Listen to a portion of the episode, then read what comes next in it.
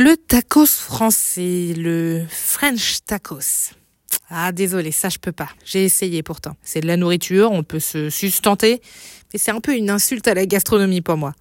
Ça fait un tel carton, je suis obligée de me demander qui a osé faire ça. Dénoncez-vous tout de suite.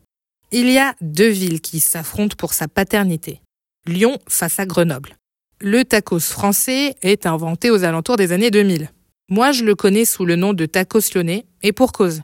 Ce serait le patron d'un snack de Vaux-en-Velin, en banlieue est de Lyon, qui aurait eu l'idée de le créer.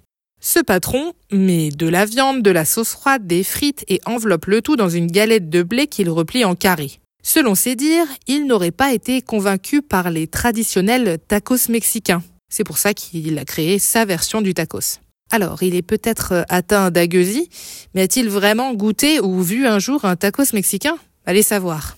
D'autres disent que c'est en Isère que le tacos français est né. En fait, c'est un grenoblois qui a créé l'enseigne Au Tacos en 2010. Et là, c'est un véritable succès. Le French Tacos conquit tout le pays avec ses trios de viande, ses frites détrempées dans une sauce fromagère bien grasse.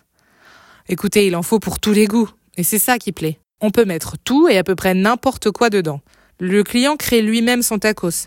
C'est gras, c'est rassasiant et ça reste bien moins cher qu'un autre fast-food. Alors pour l'amour du tacos, des youtubeurs ont parodié la chanson de PNL ODD. Je vous laisse sur ces paroles mais je vais éviter de rapper. Mon ventre fait oulalala, cette crise de foie que je me mets, je vis dans un rêve calorique, c'est un suicide gastronomique.